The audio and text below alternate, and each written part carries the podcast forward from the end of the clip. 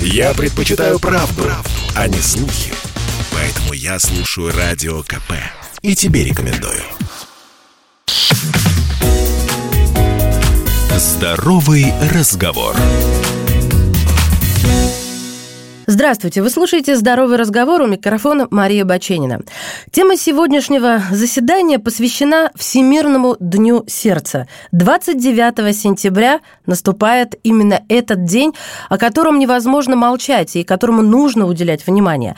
Сегодня в эфире в гостях у нас заместитель генерального директора Национального центра кардиологии Минздрава России, профессор, доктор медицинских наук Нана Погосова. Нана Вачиковна, здравствуйте, добро пожаловать. Добрый день. Скажите мне, пожалуйста, какова сейчас ситуация с сердечно-сосудистыми заболеваниями в нашей стране? И улучшилась ли она, а может быть ухудшилась из-за пандемии? К сожалению, она несколько ухудшилась. А, у нас ситуация с сердечно-сосудистыми заболеваниями, начиная с 2003 года, была очень позитивная. Показатели смертности устойчиво снижались год от года, и, в общем, это всех радовало. И были установлены, вы, наверное, знаете, национальные цели и снижение смертности от болезней системы кровообращения – это одна из очень важных национальных целей, потому что эти болезни носят очень очень весомый э, вклад в структуру смертности. Практически каждая, э, ну почти каждая вторая смерть в стране связана именно с сердечно-сосудистыми заболеваниями. К сожалению, пандемия негативно отразилась на этих показателях. И это, конечно, нас очень беспокоит, и именно поэтому наши усилия по э, защите пациентов с сердечно-сосудистыми заболеваниями э, должны быть более активны если можно так сказать. Нет, ну так действительно можно сказать. А уточните, пожалуйста, какие факторы риска сердечно-сосудистых заболеваний в условиях пандемии, можно сказать, обострились, а какие остались на прежнем уровне? Я имею в виду, ну, может быть, люди стали больше есть, может быть, из-за этого повысилась статистика по ожирению или, например, стресс сыграл свою роль?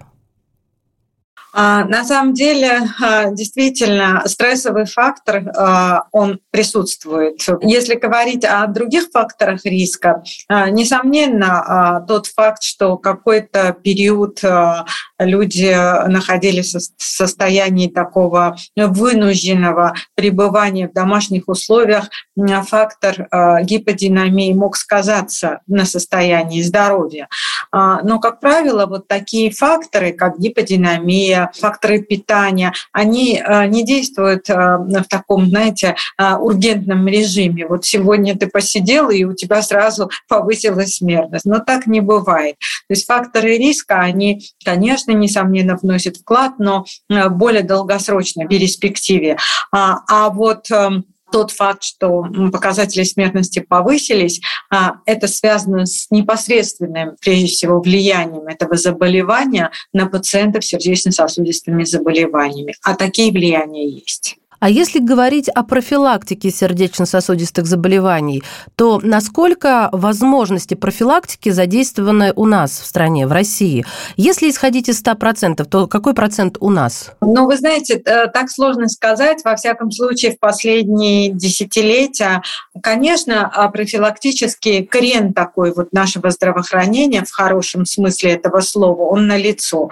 Об этом неоднократно говорил президент, министр здравоохранения, мнения о необходимости вот э, большего внимания э, к профилактическому направлению. И это действительно правильное а, направление, правильная тенденция. Другое дело, что а, вот опять-таки а, в связи с пандемией многие профилактические программы фактически были приостановлены. Ну, прежде всего, это диспансеризация, это профилактические медицинские осмотры, это посещение центров здоровья. Все это пришлось как бы приостановить, либо совершенным образом минимизировать.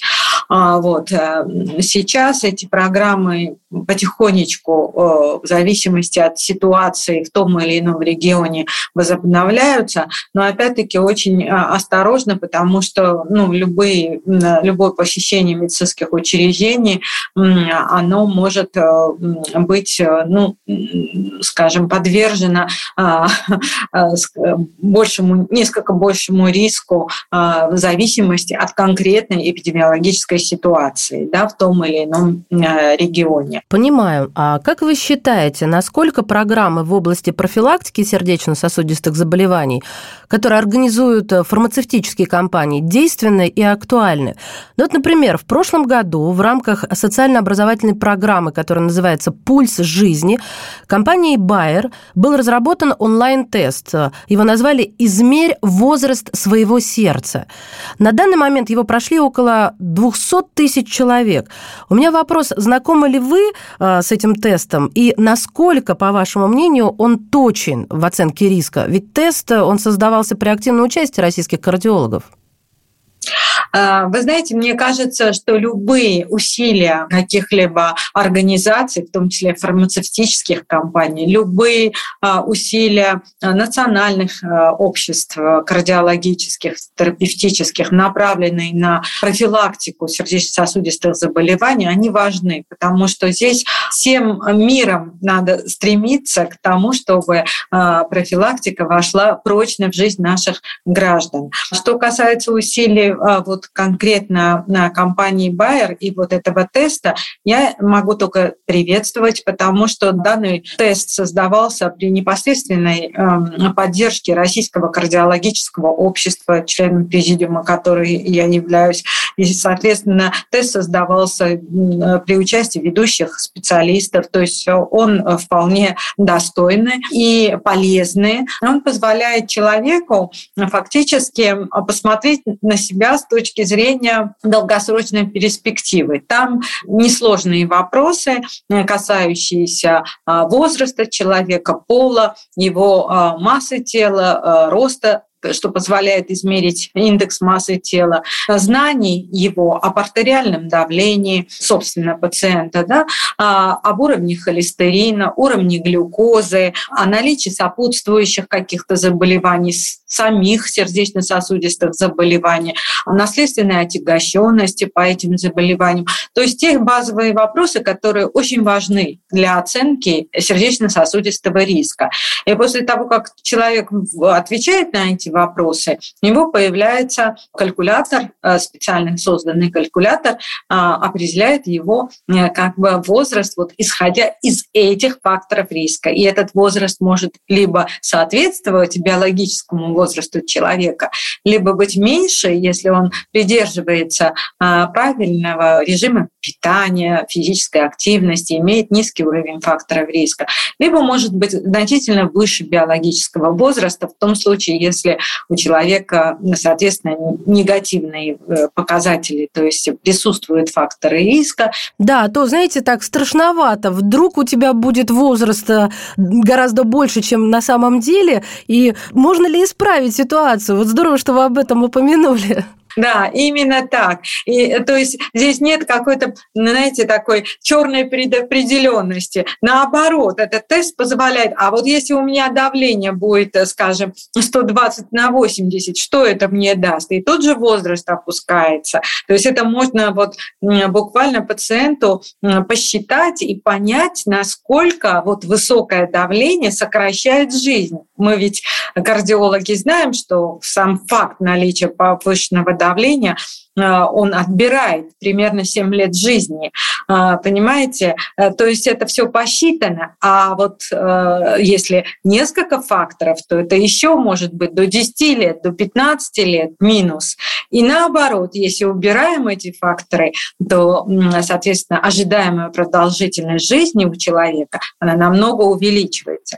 Я думаю, это хороший мотиватор для того, чтобы все-таки что-то поменять правильном направлении. Я тогда для тех, кто только что подключился, скажу, что мы обсуждали онлайн-тест «Измерь возраст своего сердца», чтобы никто не пропустил.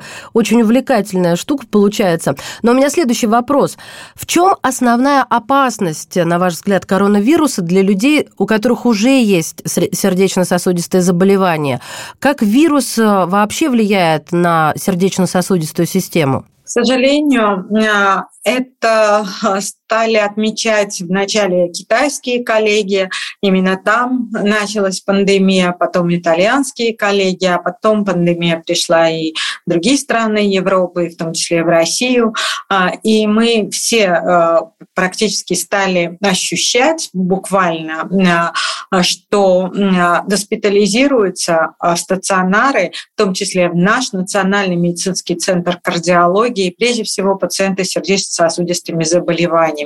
И вот теперь уже исследования, проведенные так называемая big data, а, большие данные, там, например, 24 миллиона госпитализированных, да, вот есть такие данные. И оказывается, что каждый второй пациент имеет сердечно-сосудистое заболевание. То есть а, сцепленность очень высокая. Это самое частое сочетание ковида с каким-либо другим э, заболеванием. 75% наших пациентов госпитализированных имели артериальную гипертонию.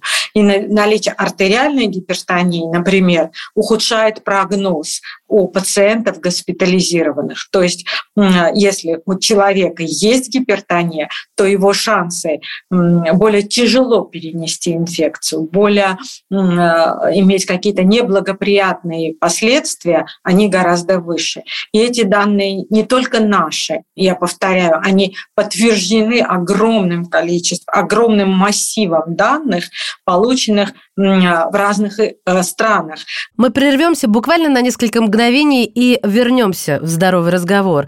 У нас в гостях заместитель генерального директора кардиоцентра Минздрава России, профессор, доктор медицинских наук Нана Погосова. Чтобы не было мучительно больно за бесцельно прожитые годы, слушай «Комсомольскую правду». Я слушаю Радио КП и тебе рекомендую. Здоровый разговор. Мы снова в эфире. Это «Здоровый разговор» у микрофона Мария Баченина. Тема сегодняшней нашей встречи посвящена Всемирному дню сердца. И в гостях у нас заместитель генерального директора кардиоцентра Минздрава России, профессор, доктор медицинских наук Нана Погосова. Мы обсуждали вопрос, в чем основная опасность, на ваш взгляд, коронавируса для людей, у которых уже есть сердечно-сосудистое заболевание? Как вирус э, вообще влияет на сердечно-сосудистую эту систему? Так называемые метаанализы, которые дают возможность совокупно анализировать результаты, полученные исследователями в разных странах мира по схожему протоколу, они вот как раз нас убеждают в том, что наличие артериальной гипертонии ишемической болезни сердца, нарушение ритма сердца у пациентов изначально, если они у них есть, то вероятность э, благоприятного течения коронавирусной инфекции гораздо ниже.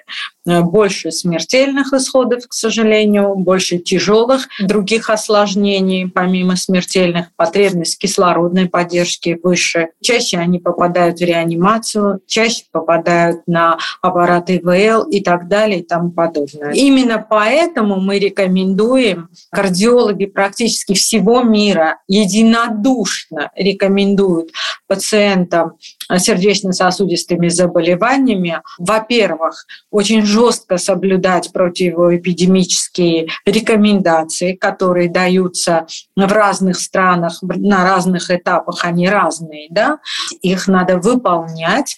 И второе, рекомендуют э, все кардиологи мира, практически во всех странах, тут единодушие полное, обязательно вакцинироваться а, той или иной вакциной, которая доступна в данном регионе, в данной стране, вакцинироваться для того, чтобы не заболеть, а если заболевание все-таки наступило, ну, например, вирусная нагрузка очень большая, кто-то из домашних болеет, если человек и заболеет, он более в легкой форме перенесет это заболевание. У людей, у которых есть проблемы с сердцем и с сосудами, нет проблем с прививками. Им нужно прививаться против коронавирусной инфекции, верно? Да, абсолютно верно. Нет никаких доказательств того, что, скажем, люди с сердечно-сосудистыми заболеваниями более тяжело, например, переносят прививки а, или у них развиваются какие-то, не дай бог, осложнения, а, какие-то негативные реакции.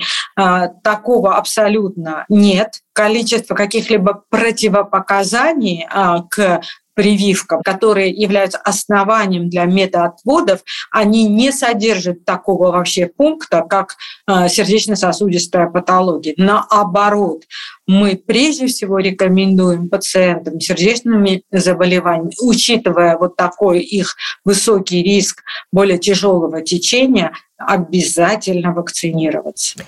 А что делать пожилым людям с сердечно-сосудистыми заболеваниями? Можно ли прививаться им? Какие у них возможны реакции? Когда мы говорим о каких-то рисках, надо понимать, врачи это очень хорошо осознают, что факторы неблагоприятные, они, как правило, суммируются. Ну, то есть, если у человека есть сердечно-сосудистое заболевание, это уже да, фактор неблагоприятного исхода. Если у человека пожилой возраст, это еще один фактор. Если дополнительно у человека имеется, ну, например, и бронхолегочное заболевание, да, то это еще дополнение ну, к имеющимся рискам. Поэтому э, можно только сказать, что пожилым пациентам прививаться надо в первую очередь. И хочу сказать, что э, чтобы пожилые люди не боялись прививок, потому что ну, в силу более такого, в силу возрастных неких изменений, особенностей работы иммунной системы в пожилом возрасте, возрасте. надо сказать, что реакции какие-либо в виде гипертермии, то есть повышенной температуры, а, каких-либо других э, миалгий, то есть мышечных болей и так далее. В пожилом возрасте, у пациентов пожилого возраста бывает меньше, чем у более молодых пациентов, у которых иммунная система более бурно реагирует на разные вакцины, не только на коронавирусную, э, на э, вакцину от ковида, но и на другие вакцины. Это известное наблюдение. Поэтому бояться не надо, реакции особых нет, и надо непременно прививаться.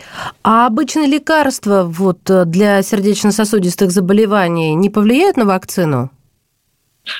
А, вы знаете, эта тема очень а, активно в начале э, пандемии обсуждалась, потому что э, э, этот вирус, он взаимодействует с ренин-ангиотензиновой системой, а очень многие пациенты принимают ингибиторы этой системы или антагонисты рецепторов ангиотензина 2, и врачи опасались, некоторые ученые, что, может быть, не стоит принимать вот эти препараты. А это те препараты, которые контр... позволяют контролировать уровень артериального давления. Так вот, специальные исследования были проведены и были опубликованы а, в наиболее авторитетных медицинских журналах, таких как Lancet, New England Journal of Medicine, которые показали, что никаких а, рисков, наоборот, то есть адекватный контроль артериального давления, в том числе с помощью этих препаратов, крайне важен. А, для а, стабильного а, состояния пациентов, в том числе болеющих коронавирусной инфекцией. И отменять эти препараты ни в коем случае нельзя. Равно как и нет никаких данных, что лица, принимающие эти препараты, дают какие-либо негативные ответы на вакцинопрофилактику. А что опаснее после инфаркта? Перенести COVID-19 или привиться от COVID-19? Перенести COVID-19 потому что наличие инфаркта миокарда в анамнезе в пять раз увеличивает риск э, крайне неблагоприятного исхода заболевания COVID-19. А тогда другой вопрос. Есть ли какие-то особенные ограничения до и после прививки для людей с сердечно-сосудистыми заболеваниями? Нет никаких э, специальных ограничений, нет, если э, только есть какая-то аллергия, причем очень выраженная. В таком случае надо проконсультироваться э, с врачом-терапевтом. При необходимости некоторым пациентам может понадобиться консультация аллерголога, но это крайне редкие случаи. И, как правило, пациенты с такими гиперреакциями аллергическими, они прекрасно знают, что у них вот такой анамнез, и, возможно, а, при необходимости они получат медотвод а, или а, этим пациентам прививка будет сделана после соответствующей подготовки, например, или будет сделана не в период, например, у многих есть аллергическая реакция на цветение каких-то растений, то есть тот период, когда нету вот этого источника так сказать, а, аллергии, то есть аллерген, э, аллерген отсутствует, только тогда этому пациенту будет сделана вакцина. Это тот подход, который предложит Э, терапевт или аллерголог. А никаких специальных ограничений или рекомендаций нет. Рекомендация одна. А, будьте бдительны. Не забывайте носить маску, если Роспотребнадзор в том или ином регионе рекомендует на данный момент вот эти ограничения. Обязательно старайтесь, так сказать, избегать э, очень скученных помещений, где очень большое количество людей, соблюдать те меры, которые рекомендуются, если это э, места массовых э, мероприятий, то э, соблюдать вопросы рассадки, соблюдение социальной дистанции, потому что вакцина, она существенно снижает риск заболеть, но все-таки такой риск сохраняется, и это, кстати, очень часто обсуждают, и это становится, знаете, элементом неких спекуляций. А, ну вот я вакцинировался, или там сосед вакцинировался, но заболел. Никто не говорит никогда, ни, один создатель вакцин, ни у нас в стране, ни за рубежом, что вакцина – это, знаете, стопроцентное а, пуленепробиваемое такое стекло. Нет, это не пуленепробиваемое стекло, это э, совершенно сейчас а, какое да. А вакцина – это не пуленепробиваемое стекло, это защита, конечно, от а, заболевания, но она не может стопроцентно гарантировать, но что она стопроцентно гарантирует, что человек заболеет в более легкой форме, и у него не будет каких-либо тяжелых осложнений. Вот это важно осознавать и а, подходить к этому а, правильно. Хорошо. И напоследок скажите, пожалуйста, что вы посоветуете людям, которые еще не определились, делать им прививку от коронавируса или не делать? Я посоветую им обязательно сделать правильный выбор, ответственно отнесись к своему здоровью, к, сохра... к его сохранению и э, защитить свою жизнь, сделать прививку. Спасибо вам большое. Я вам, в свою очередь, тоже желаю беречь себя, здоровье, а, потому что вы бережете нас. И, конечно же, поздравляю вас со Всемирным днем сердца. Спасибо. Благодарю вас. Друзья мои, сегодня в эфире у нас а, была заместитель генерального директора Национального кардиологического центра Минздрава России, профессор, доктор медицинских наук Нана Вачиковна Погосова. Благодарим. Здоровый разговор.